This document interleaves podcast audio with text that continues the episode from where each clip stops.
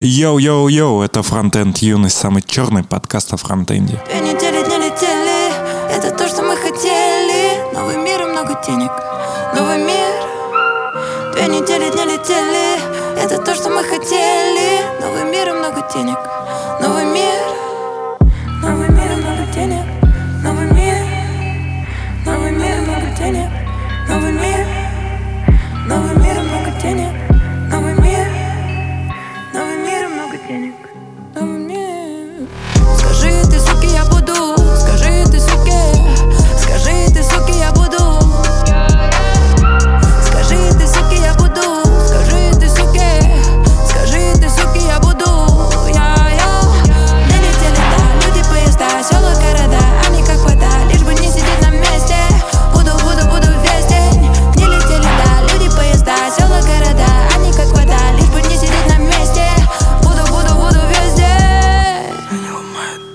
Сегодня в гостях Алексей Федоров. Привет, привет. Уже какой раз? Четвертый, наверное. А, верно. Для тех, кто не знает, Алексей — основатель и совладелец JUG Ru Group и всех конференций, которые проводятся под этой компанией. Основатель ИП Федоров. Да, есть такой. Единственный. Не, я думаю, таких много по стране. Что-то фамилия, по-моему, то ли во втором, то ли в третьем десятке среди самых популярных. Типа там, я смотрел когда-то, мне интересно было. Там самые популярные всякие Кузнецов, Ковалев, вот какие-то такие фамилии. Блин, я думал Иванов. Не, моя где-то, по-моему, во втором в десятке, что-то в конце. Можем тогда у нас тут подготовлены некоторые выдержки и всякие такие темки, по сути, из твоего чатика. Там была затронута довольно интересная тема про то, что, ну, это то, что Джукру мошенники, да, и типа кидают всех, короче, на билеты, никому деньги не возвращают. Ну, и интересно понять, насколько у вас было много вот возвратов в плане того, что, ну, типа, сколько людей отказались, какие вообще у них основные причины на это. Ну, давай я расскажу, да, всю историю. То, что ты сказал, история началась с того, что, вы знаете, многие сервисы, они дают возможность дать отзывы на компанию. У нас, значит, в какой-то момент мы сделали себе точки на Яндексе и Гугле, и Фейсбуке, по-моему, и нас начали находить Uber, Яндекс, э, типа поиск Гугла, поиск Фейсбука, Инстаграм. Вот знали вы, чтобы локацию в Инстаграме, например, получить, нужно в Фейсбуке добавиться? Ну, такие моменты. И, в общем, у нас не было никаких комментариев на Яндексе. И наш первый комментарий прилетел 31 августа этого года. Чувак какой-то, которому мы не вернули деньги вовремя, значит, не так, как обещали, написал, что осторожно, мошенники, и за этим был какой-то длинный комментарий. Да, что, обосрались, надо было либо вернуть раньше, либо чувака попросить еще потерпеть немножко. Ну вот не сделали и получили то, что получили. Нормальная тема. Ну, в итоге, конечно, ему все вернули. Все касается вообще общей статистики, у нас было 2500 билетов продано перед локдауном, то есть в конце марта где-то, когда все все поняли уже, что ничего не будет. И, значит, из этих двух с половиной тысяч, полторы тысячи запросили возврат. Нормально. Ну, мы где-то сделали, я сегодня тоже спрашивал нашего коммерческого, мы сделали где-то три четверти. По-прежнему еще, наверное, около там, 400, может, 450 билетов, кажется, мы не вернули. Надо уточнить эти цифры, но, может, уже побольше. Правильно же я понимаю, что билеты у вас покупают, вы их сразу куда-то тратите, и у вас уже этих денег нет? Ну да, да, конечно, у нас 60 человек работает, и, в общем, за как минимум зарплаты, офис, налоги, взносы и все вот это, конечно. А из каких денег вы возвраты делали тогда? Да, ну, надо сказать, что после того, как мы из двух половиной тысяч полторы тысячи вернули, к нам еще две с половиной тысячи пришло. То есть было порядка трех с половиной тысяч проданных билетов. Ну вот из этих денег и возвращали. Как-то динамика посетителей, она поменялась после локдауна? То есть, кроме того, что начали возвращать билеты, может быть, там начали типа, расширять количество конференций, которые они посещают? Ну, то есть, типа, купили там, типа, не на одну конференцию, там, на какой-то У нас есть пакет. такая штука, как э, абонемент, Full Pass называется. Это штука, которая тебе дает доступ на все конференции сезона. Мы такую штуку сделали весной и сделали ее сейчас. И у нас весной было, по-моему, каждый пятый примерно был билет Pass, то есть типа из трех с половиной тысяч, допустим, их было там 800, по-моему. И сейчас мы тоже сделали, у нас сейчас, по-моему, тоже где-то каждый пятый или каждый шестой билет где-то Full Pass. Ну, там довольно сложно говорить именно про онлайн в первом полугодии. Почему? Потому что очень смешанные данные. То есть, понятно, очень много конвертации, и совершенно непонятно вот то, что у нас в прошлый раз типа 30 тысяч билетов на первое полугодие, это результат того, что просто многие в нас поверили и решили в онлайн с нами пойти, или им онлайн сам по себе интересен, или просто сказали, ну, джук, типа, конференции все сейчас в заднице, типа, как и вы, как вы, часть ивент-индустрии, надо поддержать. И все- всем, всем, кто поддержал, большое спасибо. И сейчас мы, ну, ждем вот новых цифр, я думаю, типа, вот в декабре у нас будут уже чистые данные о том вообще, что, что, что из себя представляет такой чистый онлайн. А вы не думали заняться каким-то другим направлением, которое могло бы вас страховать как раз вот э, в текущей ситуации, когда люди не ходят на конференции, есть некоторый спад? Короче, люди люди не очень хотят ходить на конференции, даже офлайн, как мне кажется, сейчас. А, например, те же курсы, они все равно в тренде. У вас, в принципе, фактически есть весь инструментарий, да, чтобы пилить курсы. Очень много ответов, то есть очень все четкие вопросы по делу. Очень много ответов. Первое, что все-таки у нас есть некая команда с некоторыми компетенциями. Если ты занимаешься другим бизнесом, тебе нужно либо переобучать эту команду, это, как правило, не очень эффективно, либо сразу искать на новые задачи людей совершенно с другими компетенциями, что более эффективно. Потому что разные люди специализируются в разном. И история про то, что у нас есть обязательства перед этими людьми. Мы не можем просто взять их, выставить на улицу. Да, это важная история, почему мы не можем пойти и там совсем другой бизнес. Ну вот, что просто если... Ну, Вы можете командой... два, два делать, чтобы у вас была диверсификация. Вы же можете с кем-то объединиться, у вас сильный бренд, да, но вы не школа. Если, условно, вы поглощаете школу Зара Захарова, то у него, соответственно, получается э, сильнее бренд становится, ну, потому что Джугру все-таки более, там, при всем уважении к Зару, более уважаемый бренд, и у вас мощности есть, чтобы и видосы качественнее снимать и так далее. И получается вин-вин. Ну да. Так и есть. Мне нечего добавить. Отличная идея, как я сам не догадался. Но эм, так и есть. Но вы же все Я тебе дам номер Зара, если у тебя да, нет. у меня есть, да. Ну, Зар же у нас выступал на конференции, значит, у нас есть его контактные данные. Но это история про то, что, да, конечно, мы думаем про какое-то онлайн-образование, но э, наше российское онлайн-образование можно, я могу смело это сказать, потому что я немножко знаю про это, что конференции тоже немножко к образованию имеют отношение. Значит, есть такое слово «днище» в русском языке, может, вы слышали. Вот это примерно описывает общий уровень. Значит, как это работает? Значит, отдельные школы в этом всем направлении, они вообще, у них ноги растут из бизнес молодости. И вот это очень странный для меня парадокс. Ну, то есть там основатели те же в некоторых конкретно вот больших школах, люди просто из бизнес-молодости там делают. И э, бизнес-молодости, ну, к ним ко всем как бы понятно, какое отношение у людей. А почему-то к онлайн-школам хорошее к некоторым. Вот мне этот парадокс не очень понятен. Как бы с чего бы вдруг? Тезис, который там есть насчет того, что вот вы типа ничего не знаете, не умеете, пойдете в школу Skillbox, как там Пивоваров рекламирует или что он рекламирует. И значит, Data Analytics получает 150 тысяч рублей. Значит, это все, конечно, заебись, но вот тут нам приходил фронтендер, который простой цикл не мог написать, например, недавно. Я собеседую по-прежнему программистов в нашу компанию. Ну, это, конечно, кроме меня еще их собеседуют люди, которые понимают в программировании, поэтому как бы там нормально все. В этом смысле нормальный процесс. Ну, это чувак реально типа с каких-то курсов шел, не может написать какой-то, ну, простой цикл, который что-то там сумму какую-то считает. Ну, это дичь полная. Вот. Причем полчаса мы ждали, честно, с Севой Брекеловым. Не дождались. Вот, сказали, что чувак, он такой, да, что-то, говорит, сегодня... Ушел в цикл? Да, да, говорит, что-то сегодня, говорит, я что-то не в духе. Я говорю, ну да.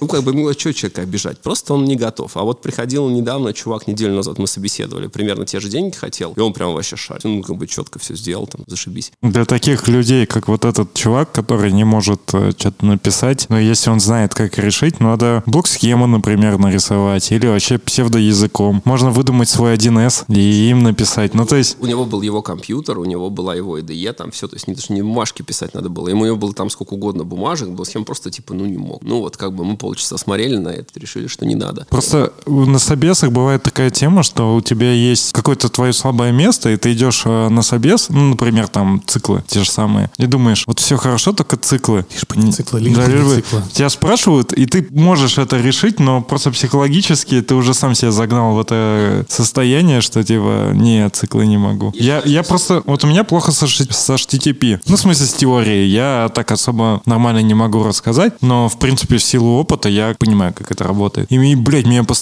спрашивают про HTTP на собесах, хотя вот, ну, это не самый популярный вопрос в целом. Давайте так, если человек хочет 150 тысяч рублей и при этом не может написать цикл for, который, в общем, простой, то есть без всяких извращенных начальных конечных условий, выходов, брейков, континью и все вот это, а там, ну, просто простой реально. Ну, как бы, я не знаю, о чем разговаривать с ними. Значит, это все школы, они обещают, как бы, что, ну, вот, типа, а как это реклама, что вот вы ау- освоите профессию и будете много денег получать. Ну, как бы, ну, вы- ну, серьезно? То есть, ну, come on, э, чудес-то не бывает. И э, вот это вся, вот этот весь тезис о том, что, значит, вот вы какие-то курсы пройдете и будете больше денег получать, он порочный просто ну, в глубине души. Потому что курсы это, ну, еще один способ действительно решить проблему образования, но он не лучше, не хуже, наверное. Он может быть для кого-то активный, но там фокус-то в том, что надо очень много знаний, очень много работы. Мы с вами, как люди, которые в индустрии давно, мы понимаем, что, типа, чтобы стать каким-то нормальным чуваком в этом месте, нужны годы. Как бы второй слой ужаса заключается в том, что ну, кто-то же его возьмет сейчас на работу в АК. И это как бы, ну, вот я не знаю, знаю, что с этим делать. Это вот, ну, это просто для меня еще один показатель уровня индустрии. И, наверное, если мы будем делать какие-то курсы или что-то, мы, наверное, не будем заниматься вот этой историей про вы к нам придете и мы вас всему научим. Мы скорее будем, наверное, уже, во-первых, делать что-то для опытных людей, примерно как мы конференции делаем. Да, мы же не делаем ничего для новичков. Такая во многом принципиальная позиция, а во многом нам просто неинтересно. Для новичков и так очень, ну, книжку можно взять и почитать, да? Или это спеку. И, ну, просто, ну, ладно, ну, ладно, видео на ютубе посмотреть, хорошо, окей.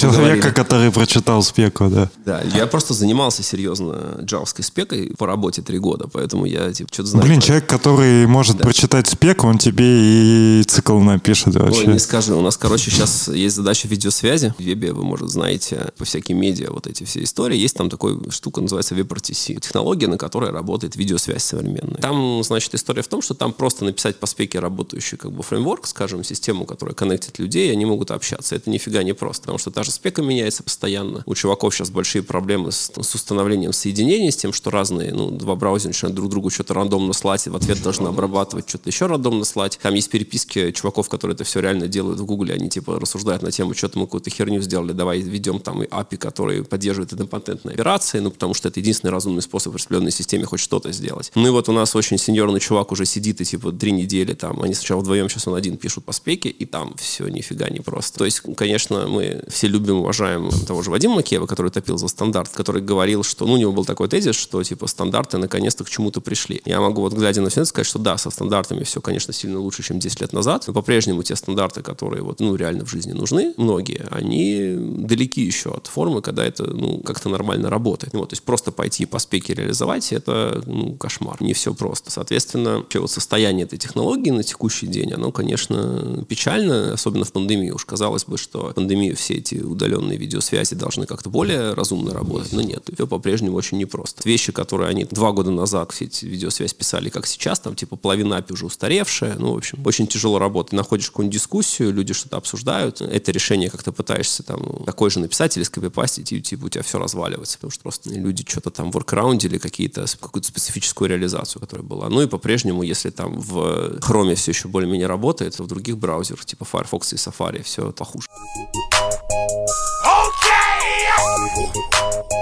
Okay! Okay! У меня вот э, вопрос. Мы просто в WebRTC обсуждали немного, когда ты в прошлый раз приходил, uh-huh. поэтому я немножко переведу тему. А зачем ты пришел? Да, это отличный вопрос. Я могу ответить на твой вопрос, могу про школу рассказать. Могу еще про что-то. Могу идти. Да не-не, давай вот на последний вопрос. Ладно, я сам отвечу, зачем ты пришел, видимо. А, я так понимаю, что у вас скоро какие-то события, ну, конференции. Да, да, у нас скоро очередные конференции, в том числе Холли. У нас будет 8 конференций. Из новых конференций у нас будет конференция по работе с большими данными. Вы что-нибудь делаете с большими данными? Недостаточно ну, большие. Нот модули только. это, серьезно. Короче говоря, да, в онлайне оказалось, что цена эксперимента ниже, и довольно прикольно запускать другие конференции, потому что, в общем-то, у тебя нету всяких затрат на площадке спикеров, и вот почему бы не сделать больше. Это тоже к разговору о том, чем-нибудь другим заняться, чем-нибудь другим, это какую-то новую конференцию сделать, это вполне себе тоже чем-нибудь другим. И будет в том числе Холли. Там вроде как сейчас программа уже сформирована и выложена, и там довольно интересно получается. Я наверное, там особо что-то про это долго рассказывать не буду. Кто хочет из слушателей, пойдут на сайт, смотрят и поймут для себя, хотят они или не хотят. Э, но, наверное, у нас из таких основных нововведений у нас будет довольно много парных докладов. То есть у нас будут, мы будем больше делать такой вот, как у нас сейчас с вами разговорный жанр, потому что, кажется, это должно получше заходить в вебе, потому что тезис о том, что люди отвлекаются, и люди легче терять, и что контекст он такой размытый, потому что с площадки тебе никуда не деться, а вот из вкладки в браузере сидячи дома в труханах гораздо проще, он, это все остается. И, наверное, еще из интересного, мы сейчас активно экспериментируем со всякими нетворкинговыми механиками, то, чем, типа, сейчас вот люди, вы видели всякие, наверное, спетиал чаты, да, спейчи чат и Gather Town, такие вот всякие штуки, когда у вас есть какой-то тоже аудио-видео разговор, но он начинается тогда, когда два человека физически находятся близко друг к другу в некоторой локации. Вот, и мы сейчас с этим экспериментируем, то есть мы пытались отстроить некую виртуальную площадку и настроить как раз вот так, откуда, типа, проверка РТЦ, весь разговор, настроить некоторую историю, чтобы аккуратно, четко работала видеосвязь. Э, то есть, если ты находишься на некоторой вот там двухмерной, трехмерной, виртуальной реальности, неважно какой, где-то два человека близко друг к другу находятся, они что-то общаться. В принципе, я так понимаю, что в играх такие механики во многих реализованы. И вот посмотрим, что получится. Сейчас это все еще сыровато, но как бы месяц еще есть работы. Но я видел вот в вашем чатике как раз-таки было видеочат колла в формате RPG игры, позволяет говорить, не мешать друг другу. Типа люди отходят в разные места, и тогда да. вот у них... Это, это сейчас очень много есть проектов вокруг этого. Там есть проблемы с, ну, с интеграцией с ними, с авторизацией, с тем, что довольно тяжело. Как правило, если на такую площадку приходишь, ты вынужден всю конференцию внутри нее. То есть вот у нас есть, например, там, не знаю, собственный личный кабинет и сервис авторизации, и непонятно, как эти две вещи интегрировать друг с другом. Это не так очевидно. Там у них у всех есть разные и OpenID, и OAuth 2, и много еще чего, но на практике есть очень много нюансов. Вот, то есть это не очень секьюрно. Далее. И вот мы пытаемся что-то совсем с этим сделать. То есть у нас тоже какого-то типа, такого типа будет движок. Я, наверное, тоже все, всех карт раскрывать не буду, потому что, во-первых, я не все знаю. Во-вторых, у нас, ну, все-таки довольно жесткие сроки. Планов-то, понятно, громадье, а времени мало. Что успеем, то выкатим. И довольно интересно, посмотрим, как поменяется нетворкинг, посмотрим, как поменяется выставка, потому что выставка такой штуки тоже можно отрисовывать. Посмотрим, как меняются дискуссионные зоны. Посмотрим, что будет с курилками. Кстати, если у вас есть поле какое-то, скажем, расчерченное на клеточке, да, и вы хотите эмулировать очередь, то делается очень просто. Делаешь, короче, такой туннельчик ширины один и получаешь очередь. Ну, там все, не обойти. Перед тобой чувак стоит, сзади стоит чувак, и все. Буквально проб. Мы, мы сразу думаем про очередь на регистрацию, про очередь в туалет и так далее. Курилка будет. Курилка — это, значит, такое место, где все хорошо, только все окружающие в дыму. То есть ты просто берешь слоем такой дым, подкладываешь, короче, ко всем на видосы. Типа. Закрытая дверь будет в зал? Ну, типа, что все переполнено? Охранника можно. Ты знаешь, есть ох- охренительная идея, короче, на, на входе на веню виртуальном ставить охранника, который тебе маску продает. Ты, ты спрашивал перед подкастом типа, про продажу масок. Ну да. Можно сказать, без маски вход воспрещен. Ну это удобно, да, виртуальные маски делать не надо, деньги просто из денег, воздуха. Денег отжать, конечно. Это Я классно. вспомнил еще, у нас есть коллега Андрей Мелехов, и он э, в Твиттере активно, негативно высказывается о тех, кто проводит офлайн конференции и говорит про свой какой-то там черный список, что с, с этими людьми нужно теперь осторожней, которые офлайн конференции проводят. Он, видимо, подразумевает, что все-таки в такое время это слишком опасно и не очень корректно со стороны организаторов так делать. Что ты думаешь по этому поводу? Я очень сложно отношусь к этому всему. У меня нет как бы конкретного мнения своего, но что я не вирусолог, я не эпидемиолог, не врач и не политик. Поэтому мне довольно сложно судить обо всех этих вещах. Ну, как бы я стараюсь вообще рассказывать о вещах, в которых я разбираюсь. О вещах, в которых я не разбираюсь, стараюсь просто не говорить. Но мы видим, что будут конференции какие-то запланированы на ноябрь, какие-то конференции в Москве в нашей отрасли а, офлайновые. Это, насколько я знаю, Хайлот. Э, Они анонсировали недавний переезд в Крокус. Это Тимлит конференция того же Олега Бунина. И это из того, что еще знаю, SQL Days довольно такая одна из самых, а, наверное, больших знаменитых конференций по тестированию. И вот посмотрим, что у них будет. Мне, кроме как вот посмотрим, даже и сказать нечего. Видим, как это пройдет. Вот. А Андрей, ну, Андрей классный. Все, что можно сказать. То есть мы, я- понимаете, хейтить людей, которые, ну, типа, хейтить конкурентов и хейтить людей, которые делают что-то по-другому, это довольно странное в целом занятие. То есть от того, что я скажу, что вот они молодцы, или начну говорить, ай-яй-яй, так нельзя, я думаю, что они люди взрослые, они сами понимают там риски, сами оценивают ситуацию. У меня вопрос, скажем, вот если не говорить в такую вот в оценочную су- суждение, не вдаваться, а вот, вот в профессиональный, у меня большой вопрос к экономике всего этого мероприятия. Потому что я не очень понимаю, как, например, в условиях изоляции полтора-два метра друг от друга и ценах, которые есть в Москве на аренду помещений, как там можно вообще экономически эффективное мероприятие Там не провести. будет же никакой дистанции. Ну, Как показывает возможно, не будет. практика, не будет никакой дистанции. И, ну, тут с экономической точки зрения, если все фронтендеры умрут, например, то некому будет конференции новой. Мне кажется, что никто не гарантирует, что они вообще смогут провести это мероприятие. И вот это самая проблема с точки зрения организации, на мой Я взгляд. считаю, что это их проблема и проблема их клиентов. То есть, как бы, они сделали свой выбор, мы этот выбор уважаем. Мнение каждого человека тоже том, что нужно, это не нужно, опасно, не опасно, мы тоже уважаем, и все, и каждый пусть сам, сам решает. Я могу сказать, что мы своих ребят никуда не отпустим, ни на какую из этих конференций, хотя там будут и наши клиенты, и наши друзья, и знакомые, и с точки зрения бизнеса было полезно. Съездить, посмотреть, что происходит, но мы не можем этого сделать, потому что у нас самих в ноябре конференция онлайновая, и любой человек, который едет на любую офлайновую, на любую большую тусовку наружу, он автоматически не будет допущен в офис, ну просто потому что в офисе работает команда, которая, начиная с этого понедельника, вот жестко уйдет на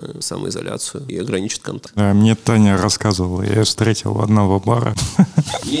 Она сказала, что вот последние деньги, а потом все. То, то есть понятно, что мы отследить не можем, но да, история в том, что типа вот с понедельника, вот завтра у нас будет таунхолл, э, то есть мы всех соберем, естественно, в онлайне. Да, и будет э, анонсировано, что, ребята, пожалуйста, с понедельника не ходите, а если ходите куда-то, пожалуйста, честно об этом скажите, чтобы мы заменили вас на, во время онлайна. Я хотел да. тоже поделиться, с, ну, просто своим мнением, скажем так, что реально, когда организуешь какое-то мероприятие, в целом люди, которые ходят на это мероприятие, зачастую многие думают, что это их э, зона ответственности, что они сами решают э, вот в пандемию рисковать им или нет. И в принципе некоторые организаторы тоже так думают, что это частично зона ответственности все-таки людей. Но проблема в том, что это не совсем так. И все-таки организатор несет ответственность за людей, даже если те там подписали кучу бумаг при входе, что не понимают свою там ответственность и так далее. Вплоть до того, что условно, если кто-то на конференции кого-то заразит, и кто-то потом умрет. Понятное дело, что это просто вероятность, и этот человек мог бы умереть и в любом другом месте, и в принципе, ну сам пришел, сам виноват. Но организатору от этого, во-первых, и по-человечески не легче. Все-таки, считай, ему этот груз потом с собой тащить всю жизнь. Но тут, видишь, такой момент, что он же не умрет прямо на конференции. И как бы если он и заразится на конференции, никто не может доказать, что он заразился на конференции. В принципе, ты как бы можешь, и он может проследить, что в принципе это было после конференции. Да даже если не было... Это могло быть в соседней пятерке. Нет, я имею в виду, тебя не посадят, но если он предполагает, и ты предполагаешь, что, скорее всего, из-за этого было, то как бы тебе именно по-человечески будет не, не очень комфортно. И в целом, ты проводишь такое мероприятие, ты рискуешь, да, там, с сообществом и всеми подобными мероприятиями там в будущем. Поэтому это очень, да, так э, рискованно. Но, вот, дело... вот если бы я все это сказал, то на меня бы очень обиделись организаторы офлайн конференции Но поскольку все это сказал ты, то на меня никто не будет обижаться. Не, ну тут э, я вообще... Я считаю, что очень, очень э, я, я вообще, получилось. Я вообще без наезда, я в плане того, что, в принципе, большинство людей, когда идут на это мероприятие, они, в принципе, не в оби... Ну, как сказать, они принимают условия, и они знают, что они могут заразиться. И поэтому, в принципе, организаторы с какой-то точки зрения правы, потому что люди хоть, хотят, они им дают это. Мы уже обсуждали эту тему в выпуске про РНД тех. Это вопрос такой, он, да, он персональный, он этический. Но мне кажется, тут есть два, да, момента все-таки и этический, и все-таки, надо быть честным, это вопрос, ну, из денег и экономики. Ну, То есть э, Мы, не проведут да. они эту конференцию, они, им же тоже как бы тяжело. Знаете, да, есть два стула, на какой сам сядешь, ну и так далее. То есть есть два сценария. Один сценарий это провестись в онлайне, где пока что популярность онлайн-конференций, конференции, которые переходят из офлайна в онлайн, она сильно ниже, чем популярность в офлайне. То есть мы это видим по себе и по рынку в целом. И у нас есть типа целый такой, значит, чатики всякие отраслевые, где мы с другими организаторами общаемся. Мы видим, что у всех цифры просели. Это нормально. Было бы удивительно, на самом деле, если бы они не просели. То есть, если бы у нас цифры резко в онлайне выросли, мы подумали, что мы что-то 8 лет херней какой-то, наверное, занимались. То есть это совершенно нормальный процесс. А, надо просто научиться делать онлайн классно, а сейчас его никто не умеет делать классно. Ну, на создание хорошего продукта, ну, мы тоже пока что далеки от идеала. Я бы сказал, что мы делаем не сильно хуже других, а, возможно, и лучше других. Но знаете, как это? Быть пар- первым бегуном на деревне, это еще не значит быть хорошим бегуном и выигрывать Олимпийские игры. Это немножко разные вещи. Мы делаем довольно неплохо, но это не значит, что мы довольны тем, что мы делаем. Это не значит, что мы делаем клево. Я бы хотел, чтобы мы делали лучше, и мы ну, будем стараться это делать. Пока что мы, скажем так, вот в офлайне я бы сказал, что мы делаем очень близко к э, тому, что, как я хочу это видеть. Мне кажется, по-прежнему у нас, э, ну и самая тяжелая, наверное, область это программа, потому что по-прежнему, несмотря на все наши многолетние старания, бывают неудачные доклады. Каждый год все лучше, но по-прежнему это все не идеально. В, ну, это просто действительно объективно самая трудная часть, самое ядро конференции. Это прям очень трудно хорошо сделать. Наверное, по другим каким-то частям, я, наверное, с той же программы хотел бы, наверное, чтобы было больше там мировых звезд на конференциях, чтобы больше каких-то анонсов корпоративных происходило. Но сейчас мы видим, что большие вендоры, они уже не делают, как там 10-20 лет назад, когда большие анонсы были на отраслевых конференциях. Любой крупный вендор делает свое мероприятие. Мы это сейчас видим, да, у нас Apple сам анонсируется, Samsung, Nvidia, Intel, все делают все свои мероприятия. Яндекс делал свои мероприятия. И на них анонсируют все свои новинки. Поэтому, наверное, сейчас тот этап, когда ждать на больших отраслевых конференциях вендорских больших анонсов нет большого смысла. По крайней мере, в нашей индустрии мы видим тренд другой. Поэтому, наверное, я бы хотел, чтобы было больше мировых звезд. И я очень рад, что у нас вот было некоторое количество новых лиц суперзвездных, типа того же Джоэла Спольски. В вот летнем сезоне сейчас тоже такие ребята будут и не чужды вашему комьюнити. Говорят, Абрамов, да, будет где-то? Что-то я слышал. Хотел это сказать Можно. более... Я, я ничего про это не знаю. Ну, Может быть, это может пошло будет, а может и не будет. паблик, когда кое-кто запостил в Инстаграм. Я ничего не знаю, я стер в феврале Инстаграм или в январе. Наверное, на каникулах я стер его в январе. И, чуваки, это такой кайф. А как ты телочек в купальниках смотришь? OnlyFans. Я про такое, кстати, не слышал, надо посмотреть. Рома, запиши. Слыхал уже. Ну, понятно. А У меня вставочка рекламная. Не ты, но другой человек из вашей компании предложил нам рассказать. И мы на самом деле рассказывали уже даже, наверное, не раз в своем выпуске, но тут вот еще и появился такой повод. Вы устраиваете онлайн-эфиры сейчас, такие онлайн-передачи. Там я видел вот и по Java, да, есть какая-то вторая кружка кофе, по-моему, называется. И по фронтенду, собственно, это «Тяжелое утро». «Тяжелое утро», да. Недавно был Андрей Ситник, до этого был Павел Малышев, да, король Свелта. В общем, довольно интересные гости приходят. Мы всем советуем, я посмотрел, кстати, он как раз идет с 10 до 11 утром, и у меня в 11 стендап, как раз вот четко этот часик, я сидел и начал свое утро с этой передачи. У меня ну, к Ситнику довольно сложное отношение в целом, но последний выпуск мне очень понравился. Я, есть вот такие, ну, прямо очень по делу, очень четко, очень аккуратно. И мы, наверное, с ним примерно ровесники. Ну, мне кажется, он очень заматерил. То есть, прям по сравнению с тем, что вот я вспоминаю на первой холле, например, когда он там у нас приезжал, это был, по 16 год. Ну, круто. Все, чувак классный, все, вопросов нет. То есть, мне, мне прям, мне прям очень-очень понравилось. В целом, они получаются, эти выпуски, у нас есть практически по каждой конференции такие вещи, они получаются более-менее интересными. Мы очень много чего тестируем. Это, конечно, имеет и рекламные цели, понятно, порекламировать конференцию, которая будет, и э, потестировать наши какие-то продакшн онлайновые истории, и у нас тут новые инженеры, их немножко подобучить. Так что там очень много задач сразу решается. Ну и мы надеемся, что помимо всего этого, это кому-то еще интересно слушать. Иногда, ну, получается иногда хорошо. Ну, правда, да, интересно. Евгений Кот там вот э, шутит, и на него недобро все смотрят. Вообще, Женя мне кажется, что ну нельзя, нельзя э, прессовать Евгения. Он прикольный чувак. И... Ты знаешь, это же вопрос того, как человек относится. Мне кажется, Жене пофиг, что его прессуют. Я просто не понимаю, кто эти люди. И мне кажется, это скорее их проблема, что они его прессуют. Я надеюсь искренне, мне так кажется, что Жене пофиг. Кстати, забавно было, когда Андрей Ситник начал рассказывать про, ну, его там спросили про вот эту движуху всю Ситник Friday, там nudes четверг и прочее. В программе начали обсуждать про то, что там, а для женских половых органов э, мало каких-то слов, которые, ну, всем удобно называть для мужских, там как бы они есть. И там все сразу начали, о, боже, там типа они обсуждают половые органы, надо, типа есть Ты, все. ты знаешь, у Ленинграда есть такая песня, по-моему, она называется «Фиаско» или как-то так. И можно и джинглом будет потом поставить. Там, по-моему, вся эта ситуация очень хорошо описана. Там есть такое и, и, и, и неназванные междуножие. Что же с нами со всеми сталось все по пенису и до фалоса Слов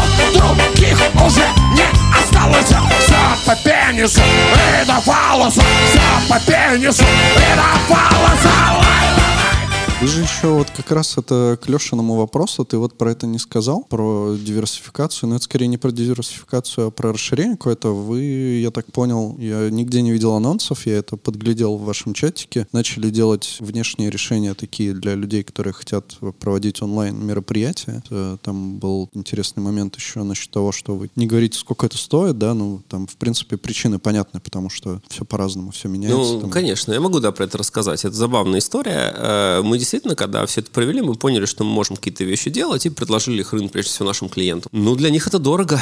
Хотя мы, в общем-то, закладываем практически в это только себестоимость. Надо понять, что себестоимость человека, я не знаю, рассказывал про это, наверное, не рассказывал. Вот как вы думаете, сколько программист работает в месяц? Сколько вообще человек работает? Часов? Дней. А что ты имеешь в виду? Ну, классически по договору он работает, ну, 4 недели Не, по ну вот 8 как, часов. э, Бобук, Да. в принципе, в каком-то видосе, да, говорил, что программист работает в день, там, типа, часа 4, по-моему. Ну, хорошо, ну, программист, допустим, 4. Даже по дням просто посчитать. Есть больничные, есть отпуска, есть всякие там командировки, обучение и так далее. И мы, например, считали, у нас получилось, что в среднем человек работает 16 дней в месяц. Начать просто эту всю математику считать, что человек в среднем там недельку-две болеет, еще там месяц у него отпуска, ну и вот там так и набегает. Потом ты это, значит, берешь зарплату человека, делишь на 16, потом ты прибавляешь к этому НДФЛ, прибавляешь к этому всякие отчисления, прибавляешь к этому еще НДС, который мы платим как организация на общей системе, и у тебя получается очень серьезный серьезный ценник за такого человека, да. И поэтому, когда мы приходим, значит, и говорим, у нас там ценник такой-то, то это сразу получается в два раза выше, чем у ребят, которые там ИП, наличка, упрощенка туда-сюда. Это просто первый такой простой тезис. Ну и специалисты, может, не такие дорогие. Я не знаю, я думаю, что, наверное, плюс-минус. Мы в целом платим рыночно, поэтому, мне кажется, там, наверное, плюс-минус одинаково. Во-вторых, да, у нас как бы, к нам нет смысла идти, если нужен на коленке продакшн, потому что у нас продакшн такой довольно тяжелый. Я не говорю, что он там самый классный в мире, но он довольно современный. Он умеет там всякие 4К и прочие штуки, что очень мало кто умеет. Вот, например, у нас 4К камер собственных мало, а на конференции нам нужно 4 штуки просто. Там 5 даже, на самом деле, в каждую студию поставить. У нас 5 студий. И, ну, вот их в аренду не найти. То есть в Питере их нет, в Москве их нет. В прошлый раз, по-моему, из Москвы везли. Что делать с этим тоже не очень понятно. Просто, казалось бы, вот при 4К у нас тоже в чатике был интересный mm-hmm. как бы разговор. Было очень забавно, когда шел Apple ивент, когда он там позавчера был. Ну, наша команда вся слушала в полухо, и все смотрели, какие плейлисты раздает Apple, какие у них кодеки, какой у них плеер.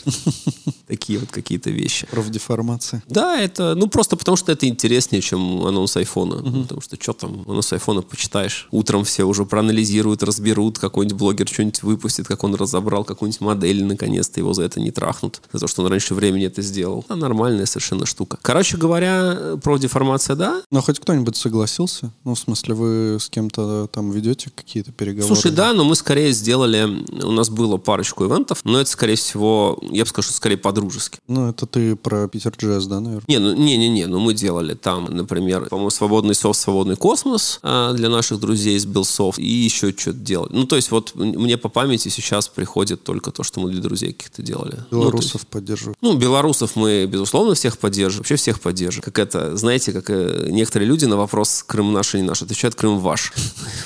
Так что тут как бы вот, э, когда ты говоришь, что белорусов поддерживаешь, это очень общая формулировка. А каких белорусов? Тех или этих? Ну, то есть это все, все политика. Тех или этого? Ну, можно так сказать. Э, так что тут как бы тоже фиг его знает. И было очень забавно, когда к нам приходят клиенты, которые, ну, реально, типа, миллиардные огромные компании, триллиард, некоторые даже там триллионы рублей. И они тебе говорят, что дорого. Ну, окей. Что, что я могу сказать? Окей. Ну, собственно, для нас это вывод, что да, то, что мы придумали, это очень сильно зависит на косты команды, и надо сделать такой сервис, который, в котором не нужна команда наша, да, то есть надо сделать автоматическую систему, которая просто от и до. Мы, кстати, с вами писались в прошлый раз, в прошлый выпуск мы писались на системе, которая, это был то ли StreamYard. Угу, угу, StreamYard, да. И у них, в принципе, вот фронтовая часть этого решения. Угу. Я у них не вижу бэковой части, как бы я не очень понимаю, как она работает, а фронтовая часть у них сделана, там, я так понимаю, вы могли выбирать даже какой layout, как угу. там кого. Ну, угу. вот это. Надо сейчас сделать, собственно, фронтовую часть со связью, потом сделать часть, где ты управляешь layout ами, потом подключить наше облачное бэковское решение, и вот уже казалось, и дальше все это завернуть в продукты, завернуть в автоматизацию контейнеров, инфраструктуру и всю эту историю, чтобы можно было просто on demand это делать. Это интересное направление бизнеса, мы на него ну, как бы с интересом смотрим. У стримерда есть, на самом деле, э, ну, на мой взгляд, как минимум две таких существенных проблемы. Первое — это конфликт дорожек, ну, в смысле, когда два человека одновременно говорят. Такая же в Zoom история, по-моему, почти везде. Э, не слышно никого. Ну, ну, или слышно кого-то одного, но очень плохо. В общем, там такая вот штука. И плюс они не пишут, типа, в отдельной дороге, но я им как бы об этом писал. И они вроде как даже собираются это сделать, но наверняка для платных только чуваков. Ну, там, в принципе, все понятно, да, модели понятны, что должны быть какие-то минимальные бесплатные трансляции с каким-то минимум возможностей в, там, условно, 720p, должны быть в высоком разрешении с кучей продвинутых инструментов layout фона. И есть должна быть какая-то тяжелая поддержка заказа. Ну, то есть все, все, все стандартно, все, все примерно про это понятно, как такое строить. Мы вроде как понимаем, и вот просто будем думать про это. Okay! Okay!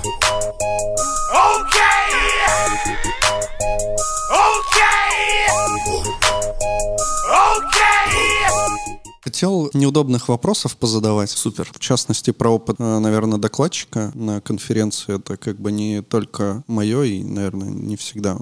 Это вообще мое. Ну, да принципе... это Пацура все ему наговорила. Не, на самом деле, ну, Пацура, может быть, тоже, но на самом деле, я понимаю, более-менее какое-то общее, ну, по крайней мере, от нескольких Ты людей. Ты хочешь э, узнать, откуда ранжирование докладчиков берется? Серый кардинал у нас, понятно, кто Почему, так можно сказать, немного кинули докладчиков в том плане, что, я так понимаю, после доклада, после того, как ты выступил, э, сложилось ощущение, что ты просто вот пришел, выступил, типа, и на этом все кончилось. Ты сделал, приложил какие-то усилия, готовился, понятно, что и вы там с этим всем помогаете и так далее, сделал доклад, еще будет отдельная тема насчет того, что этот доклад как бы остается, по сути, вам. И после того, как доклад закончился, ну, в общем-то, и все. На мой взгляд, и там от других людей я тоже такие штуки слышал, вы бы могли там, допустим, докладчикам какие-то там, не знаю, приятные штуки сделать, да, там, не знаю, ту же уточку отправить. Плюс, возможно, ну, какое-то там общение между докладчиками. И плюс, насколько я знаю, в офлайне докладчикам еще билет на следующую конференцию давали. Ну, понятно, что там это, может быть, не всем актуально, но в целом, ну, типа, мне кажется, тоже такой приятный бонус. Э, короткий ответ, потому что мы дебилы. Во-первых, мы не продумали это. Во-вторых, у нас была очень тяжелая финансовая ситуация, прям совсем был капец. И да, мы должны тебе худи холевский. Мы знаем, он уже плачен, я точно знаю. Он должен вот-вот-вот уже быть у нас. На самом деле, первая часть половины ответов, что мы не додумали, потому что никто не понимал, что это будет. Сейчас мы задним числом понимаем, что это большой факап. И второе, вот такое честное, мы были настолько заебанные, мы были настолько выдохшиеся и сдохшие к концу июня, что там просто стояла задача вообще что-то как-то сделать. И, конечно, ну, нам очень стыдно, я прошу прощения у всех спикеров, которые не рады, которых мы как-то обидели, расстроили. Поверьте, ребята, это ну, ни в коем случае не со зла, и просто настолько задолбались, настолько было все тяжело и больно, что... Ну, просто команда делала вещи, которые никогда не делала. И это очень энергетически затратный режим. Во-первых, всем было очень страшно. Наверное, страх прошел только к третьей неделе. Там все это очень серьезно, там люди чуть ли не тряслись, там нервничали, у некоторых случались срывы нервные, прям натурально успокоительным кормили, потому что, ну, вот мы не привыкли к эфиру. У нас были люди, кстати, некоторые, у которых начался нервяк на, и на офлайне дикий совершенно. То есть mm. это просто надо ну, ну, привыкнуть к этому или понять, что это не твое. У нас несколько человек ушли из компании, потому что они сказали, что нет, онлайн не то. То есть мы, мы тоже как бы очень много в этом онлайне потеряли. Действительно, наверное, вещь, которую... Ну, я с тобой согласен по, по сути, по формулировке, что мы должны были больше уделить этому внимания. Абсолютно так. Тут нечего даже спорить. Это абсолютно наш косяк. Не рассчитали. Просто не рассчитали собственные силы. И когда это все уже случилось, уже просто было желание типа а идти спать, идти в отпуск и что-то такое делать. Мы, вот. кстати, видели, я не помню какой-то день, но это было как раз вот сразу после... Коля последний же, да, по-моему, был? Ну, Или... один из последних. Не да. последний, там они были вместе с G-Point, потом еще были Дивупс и Гидра. По-моему, после последней какой-то конференции, когда все, все закрылось, все прошло уже, мы встречались с некоторыми людьми, которые да, к этому были причастны, и действительно они были очень заебаны и прям отзывали, что это полный ад такой. Ну, потому что ты делаешь новую вещь, и на тебя все смотрят, и ты не можешь обосраться. Мы, тем не менее, конечно же, обосрались несколько раз. Мне очень понравилось, кстати, вот про кота вспоминали, была отличная история, когда в первый день после открытия первый трек, который вел кот, он развалился. То есть там просто вылетела сетевуха, и там переподнимали. И 7 минут мы эфирного потеряли, на 7 минут позже пошел в эфир доклад. Мы, слава богу, это все заложили, у нас были слоты по 75 минут, и мы заложились на то, что у нас есть 15 минут в сумме. Факапы всякие, ну, там, косяки и так далее. То есть мы, в принципе, таймингу сделали доклад нормально, но вылетел главный трек, и кот отлично сказал, он сказал, вот у нас тут все, что развалилось, кое-что, а все, что не разваливается, мы сейчас перепишем на JS, и оно тоже непременно развалится. Вот это было хорошо. Женька классный. Предлагаю продолжить небольшую череду неудобных вопросов. Есть такая тема, я на самом деле узнал об этом от других докладчиков, а не от ваших анонсов. То, что доклады, которые были ну, сделаны да, для Holy Jazz, э, они э, после этого продаются как бы за какие-то деньги. Но и мне кажется, что тут даже вопрос больше не в том, что ну, вы за это берете деньги, да, это в принципе нормально, мне кажется, а в том, что, опять же, я это узнал недавно, хотя вроде это была довольно, ну, как была понятная информация, я просто об этом никогда не задумывался, что вы на YouTube, э, ну, вот с офлайн, по крайней мере, конференции выкладывали только топ-10 докладов. Про видео. Значит, да, была история, что можно пробовать продавать видео. История не очень зашла, мы, скорее всего, так делать не будем. По поводу выкладывания в паблик, вклады сейчас Холли из других конференций выкладываются активно в паблик, и это наша общая политика, что мы начинаем эти доклады после конференции потихонечку публиковать, угу. и обычно к следующей конференции у нас большая часть опубликована. Есть некоторое сложное решение насчет того, хотим ли мы в паблик выкладывать доклады, которые не очень получились. Двоякая история, тут нет правильного ответа, потому что, с одной стороны, ты когда конференцию показываешь людям в паблике, ты хочешь, чтобы там были только хорошие доклады, и люди думали только хорошее. С другой стороны, какие-то спикеры, кого мы не выложили в паблик, в публичный плейлист, скажем так. То есть в приватный плейлист точно все, все всегда выкладывается и всем все рассылается. Вот в публичный, который есть там доступен через поиск, выкладывается не все, это правда. И тут, ну, разные люди по раз. Кто-то говорит, ну ладно, у меня доклад не очень получился, и слава богу, что, типа, он не серчится, я в следующий раз лучше сделаю. А кто-то говорит, что, блин, какого хрена. Обе позиции имеют право на жизнь. А что касается видео, сейчас, последние годы, и в этом году тоже у нас общая политика, что мы все, ну, то есть мы видео публикуем, но просто делаем это не сразу. И да, вот попробовали сейчас видео продавать, в принципе, до этого мы пытались видео продавать, это все пока у нас не очень хорошо работает, мы это не умеем. Третья история заключается в том, что какой-то спикер к нам приходит и говорит, я хочу свое видео прямо сейчас и здесь на YouTube, мы просто молча берем это и делаем, и говорим, вот, пожалуйста. Все. Угу. А вот то, что в приватном доступе остается, э, спикер может этим делиться? Или да, да, да, да, да. Угу. То есть мы, мы, более того, мы, типа, даже в некоторых случаях активно призываем это делать, да, ну, то есть оно как в приватном доступе, да, оно просто не шерится и э, не серчится, но, да, директ линк никто не отменял совершенно угу. запросто. Это такой сложный вопрос, потому что, ну, никто в мире не знает делать правильно. То есть есть две практики, либо ты публикуешь лучше, мы публикуем, скажем так, именно вот выкладываем в открытые листы и пишем, и отдельно даже как бы рекламируем это, и призываем всех посмотреть про хорошие доклады, про те, которые получились. Бывают хорошие доклады, которые не получились. С ними что делать? А, ну, вот, угу. что с ними делать, типа, открытый вопрос. Кто не знает. Все понятно. Выкладываешь хорошее, а плохое не выкладываешь. Ну, и просто нужно жить с тем, что чуваки будут некоторые недовольны, и все. В ну, общем, как вы и делаете. Это ту позицию, которую заняли мы. Я не говорю, что это единственная верная позиция. И я понимаю людей, которые, которым она не нравится. Ну, в смысле, а подписчикам вашего канала, я думаю, все нравится. Которые не знают вот этих подводных ну, да, камней. здесь типа есть такая история, что а вдруг доклад не очень хороший, а человек посмотрит и только время свое потратит. Наверное, тоже не очень правильно. Это трики история. Ну, к тому же вы даете, если доступ вот по приватной ссылке, да, то конечно, почему нет? Да, и всегда давали. И говорю, сейчас ничего не изменилось в том смысле, что да, у нас есть определенные планы, как мы это все публикуем и выкладываем из платформы в YouTube, но если человек говорит, я хочу, типа, вот сейчас, потому что я хочу там в Твиттере расшарить и вообще там, или, например, я тут для вас, короче, сделал доклад, типа, бесплатно, что такое, вы мне даже видео не дали, мы говорим, вообще изи, чувак, на Окей, тогда вопрос снят. Саня, а тебя-то выложили? Нет, ну, я не знаю, может, не выложат. Да нет, это тоже процесс, то есть, типа, либо можно, у тебя, во-первых, у тебя хорошие оценки? Ну, вот одна двойка. Не, ну, в смысле, там Ну, там вроде средний балл, да, более-менее ничего. У нас в онлайне, кстати, очень смешно, у нас почему-то оценки довольно высокие. Значит, SQ рейтинг это забавная штука, которая делает поправку на количество людей. То есть SQ рейтинг это больше метрика для маркетинга, угу. и там разброс гораздо, ну, то есть там как, там все оценки ниже абсолютно SQ-шные, и разброс гораздо шире. Условно говоря, что делает SQ рейтинг? Он тебя дописывает сколько-то нулевых оценок. Mm. То есть мы делим типа не на n, а на n плюс 10 или там на n плюс 5, там тоже как-то это высчитывается. То есть есть критерии достоверно, ну, типа есть какие-то стат-показатели, по которым рассчитывается то количество, которое пролетит. Как бы в чем фокус? Представим себе, что есть спикер Вася или спикер Маша, у которого говно доклад, но пришло типа 10 его коллег или друзей и поставили ему все пятерки. Если мы добавим еще 10 нулей туда, то получится так. А, и в... а если есть спикер, которого просто не любят, потому что он э, что-то там в сообществе, в Твиттере, не знаю, Ситник Friday, вот Ситник выкладывает, и многие староверы, старобрядцы не любят его. Придут, ему двоек нахерачат. Ну, смотри. Вы на ноль поделите, еще хуже станет. Это правда, но здесь история про то, что вообще говоря, какие оценки люди выставляют докладом, и то, на самом деле, хороший доклад или плохой, очень слабо соотносятся друг с другом. Да? Потому что, во-первых, никто не знает, кто такой хороший доклад, кто плохой. Ну, а вы не думали, ну, конечно, думали, но я сам задам этот вопрос. Вы не думали вопросы менять? Думали, конечно. Более того, у нас есть эксперименты, мы на части конференции, либо по части докладов, то есть мы все время экспериментируем в этой области, но пока ничего лучше а, не придумали. У нас а что-то два... такого, что типа сходил бы я еще раз на этот доклад в таком духе? Такие доклады были. Пойдете ли в следующий раз на доклад по этой же теме, на доклад того же спикера, если практическая применимость, если реальная польза, значит, -п -п -п. там очень, ну, очень много разного всего есть, и правда в том, что мы никакой корреляции не видим. Мы, может быть, плохие статисты, но вся математика, которую мы в этом месте считаем, она не дает никакого понимания, как любая из полученных нами оценок влияет на то, человек придет или не придет в следующий раз, придет на того же спикера или не придет и так далее. Самый сильный предиктор, который у нас есть по форме обратной связи, это предиктор, где, где спрашивается, вы придете на следующую холл или нет.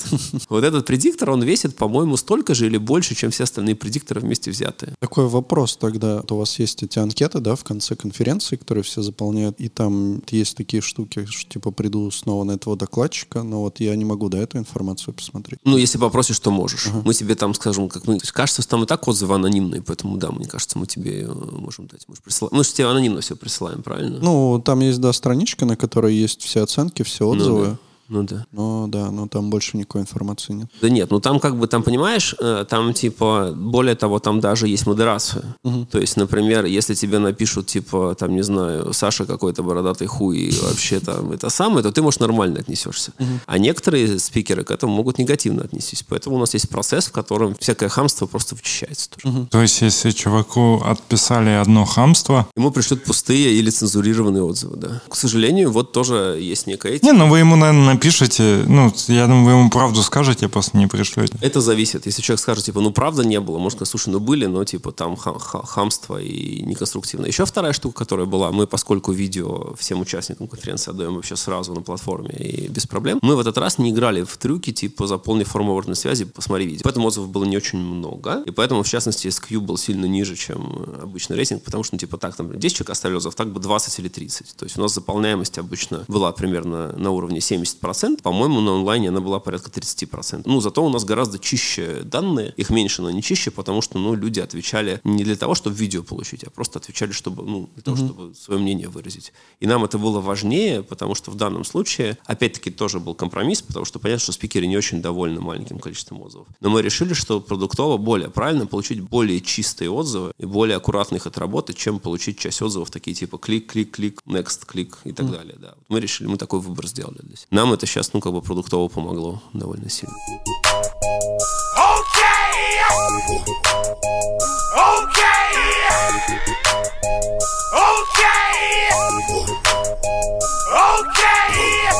Вы что-то писали там про Фоздом? В смысле, в чатике общались? Я писал, что Фоздом будет в онлайне. Да, вот э, ты написал про то, что Фоздом будет в онлайне, и что-то мне так показалось, что какое-то намечается сотрудничество, или это мне показалось? Сотрудничество не намечается. Надо понять, что Фоздом это довольно децентрализованная история. Ты бывал на Фоздоме, да? Ну и я не был, Не вот Саня был на Сань, Ты был Фоздоме. на много раз? Один, первый раз в этом А году. вот в этом году. Я типа был на Фоздоме пять раз, кажется, или сейчас скажу. Наверное, года 16 я туда езжу. Ну, значит, пять. Как устроен Фоздом? Есть человек, ответственный за каждую конкретную секцию. Он ей занимается, ну, целиком моделирует. Он там царь и бог. Это, в принципе, нормальный подход. Ну, на Фоздоме по жизни какие-то проблемы. На последнем Фоздоме, вот я, я в основном там в Java секции тусуюсь. У нас все, все работало на Java секции. На предыдущей я какой-то провод чувакам давал. Нет, вру, на предпредыдущий давал какой-то провод, а на предыдущий я давал им изолент. И там натурально, типа, я дал Леше Шепелеву изоленту, когда его коллега выступал, Леша Шепелев пошел ты изолентой заклеил какой-то провод, который перетирался, из-за этого были проблемы с микрофоном. Вот какие-то такие моменты небольшие. Посоветуем помочь его там немножко Ну, выстроить. это типа, что они больше не децентрализованные, а DIY, да, такие? Да, абсолютно. И более того, там даже видео пишутся очень э, хитро, потому что они только open source системы для этого используют. Но сейчас они последние два года, кажется, выкладывают в YouTube. И я считаю, это очень хорошо, потому что до этого их видео невозможно было, ну, там, типа, были проблемы, их качать надо было, сейчас это лежит в YouTube, и фоздомовские доклады там available, это очень, ну, А круто. там же можно, по-моему, лицензии, да, указывать? В Ютубе можно, да. Вот. Так что я думаю, что, может быть, они так и посмотрели, что там есть подходящая под их идеологию лицензии, и под ней выложили. В целом, Фоздом прекрасное мероприятие, одна из моих любимых конференций, всем рекомендую. Хотелось бы спросить по поводу AV1, AVF. Знаешь ли ты что-то про это? Будете ли вы это как-то использовать у себя? Ну, вот у вас там используется везде кодек этот X264, да? И вроде как новый формат, он решает какие-то проблемы по оптимизации, но при Ну, этом эффективнее, есть да. проблемы с тем, чтобы конвертить в него. Да, значит, как это работает все? Придумывается какой-то новый способ кодировать видео. Понятно, что люди хотят с меньшим битрейтом отдавать как можно лучшее качество. Вся история работает так. Значит, изначально все кодеки очень медленные, и для того, чтобы хоть какое-то видео в, в нормальном темпе считать, а в нашем случае нужно реал-тайм или быстрее, да, то есть мы не можем обсчитывать видео, когда мы отдаем медленнее, чем мы его отдаем. То есть нам нужен перформанс кодека. Если мы отдаем 30 FPS, ну, минимум 30 FPS отдавать. Значит, для старых кодеков эти алгоритмы хорошо оптимированы. Для новых типа AV1 они очень еще медленные и тормозные. Что там происходит? Придумываются какие-то дополнения, стандарты, новые имплементации, которые работают быстрее, быстрее, быстрее, быстрее. Э, И это все считается центральным процессором. Да, вот скажем, если мы говорим про э, семейство кодеков EH264, то есть open source открытая реализация, которая называется X264. Это которая на цепухе, на обычными вычислениями все это считает. Нужен довольно мощный процессор, чтобы это делать. Эти кодеки очень сложные. Ты понимаешь, что софтверный кодек, он делает классное качество, но это очень сложная э, штука, очень много чего надо делать. В какой-то момент, когда становится понятно, что это хороший кодек, его начинают зашивать в железо. То есть реализа... те, кто делает видеокарты. Это сейчас NVIDIA, Intel, AMD и так далее. В Intel тоже есть аппаратный модуль. Они встраивают рядом с видеокартой, рядом, в видеокарте рядом с видеоядром просто кусочек, который аппаратно просто кушает видеофреймы и кодирует их в нужный код. Это называется энкодер. И есть аппаратный же блок, который в другую сторону делает, он называется декодер. Вот декодер, декодер. Соответственно, как модем, помните, модулятор, демодулятор. Тут же то же самое. Значит, и история заключается в том, что современные процессоры умеют аппаратно кодировать и декодировать x264 и x265. С x265 есть определенные лицензионные проблемы. То есть, если ты пользуешься этим кодеком коммерчески, ты должен куда-то об отчисления, как, кому, по какой схеме, никто не понимает, поэтому многие стараются с этим вообще не связываться и правильно делают. А, но большие какие-то вендоры, типа Apple, скажем, в Apple TV есть аппаратный кодер 265, потому что там очень понятно все. Типа Apple просто один из э, контрибьюторов этого консорциума, им очень понятно, кому и сколько они должны платить, или кто им должен за это. Там все четко. То есть это скорее история для больших вендоров. Есть open source семейство кодеков типа VP8, VP9. У VP8 в свое время купил Google и open source его, VP9 тоже. Поэтому Google в своих браузерах, типа Chrome и Vue, в своих технологиях, они эти кодеки предпочитают, а V8 и V10 более эффективные по сравнению с x264. Реализации, которые есть аппаратные всех кодеков, они любого, они такие довольно дубовые, потому что аппарат, ну, в железку довольно сложно, в PGA это очень долго делать, довольно сложно зашить как бы, очень тяжелую логику. Просто на плате будет занимать неимоверное количество места, будет очень дорого, будет важное, поэтому хардварные кодеки, они, как правило, не супер качественные, довольно тупые, могут выдавать не самый идеальный битрейт, зато все будет дубово, четко, надежно, очень быстро, да. То есть ключевая фишка в том, что это будет быстро. Ну вот, и, соответственно, история в том, что сейчас э, состояние вот как бы state of the art, это действительно один новый кодек. Какое вообще состояние современное? Google Meet пользуетесь? Пользовались, да. Им. Jitsi, значит, э, чтобы там, вот как мы смотрим, SteamYard, да? Все это делается на WebRTC, там по дефолту VP8 вести. Соответственно, когда вы такую систему запускаете, ваш процессор начинает немножко взлетать, потому что аппаратное декодирование VP8 в процессоре существует довольно давно, а вот аппаратное кодирование VP8 там не совсем честно. То есть оно частично аппаратно реализовано, простые блоки, там, которые зашиваются, они реализованы аппаратно, а всякие тяжелые, там, некие оптимизации, некий, некий кусок, он софтвер. То есть это лучше, чем чисто софтверное решение, потому что иначе вообще комбо разогревался, печка взлетал. Но вот там типа часть, да,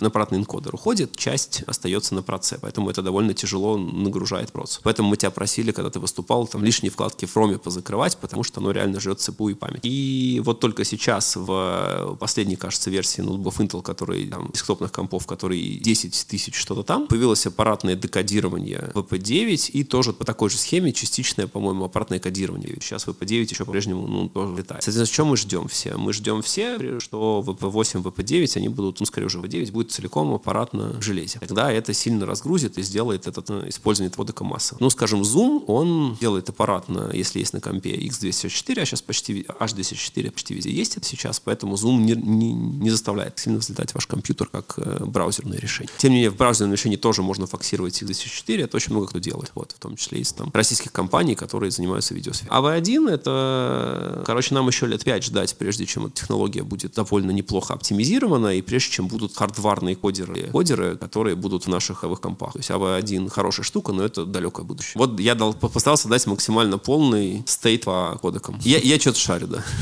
Немножко в этом. Ага, алгоритм напиши. У меня есть приятель в Питере, который, кстати, работал два года, по-моему, в компании, которая для Apple делал 265 кодировщик, потому что у Apple была задача а вот под все их вот современные 4К Apple TV, то, что есть, э, эффективно сжимать. То есть просто сториджи огромные, там миллион терабайт под все аудио, видео, под все. И поэтому им, конечно, эффективный по алгоритм был нужен. Вот они, типа, который эффективнее, чем аппаратный, эффективнее, чем все. Понятно, что алгоритм это некая, ну, то есть есть некая спека, которая сказано, как и что, какие фреймы, что, куда. А есть реализация. Да, и вот у них была реализация, которая типа медленная, которая втыкала, конечно, по скорости по сравнению с аппаратной, зато сжимала. А Apple что нужно? Им нужно один раз хорошо пожать, можно хоть сутки жать фильм, типа, хоть, хоть неделю. У меня был короткий вопрос. Ты же в Oracle, да, работал. Да. Стоит ли покупать акции Oracle? Не знаю. Все? Мне, мне вопрос про 2036 год какой-то остался, знаешь, который мы вначале обсуждали. Сколько тебе будет в 2036? В 2036 мне будет 49. Что будет с Холли, посмотрим.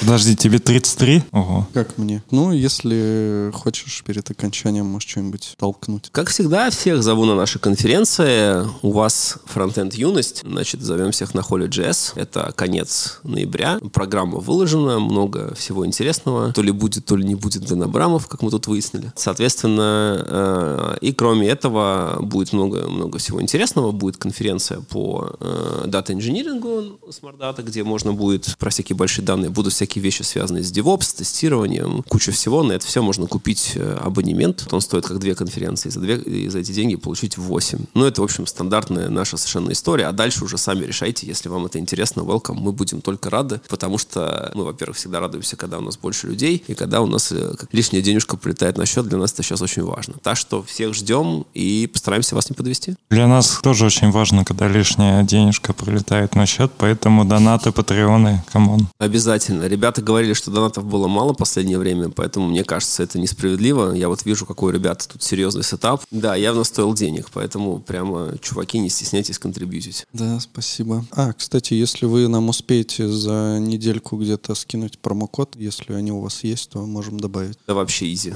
Вот, так что в описании будет промокод. Можно как на Ютубе сделать. И если вам понравился этот выпуск, можете послушать наш предыдущий выпуск с Сергеем Рубановым. Спасибо, что позвали. Пока. Пока.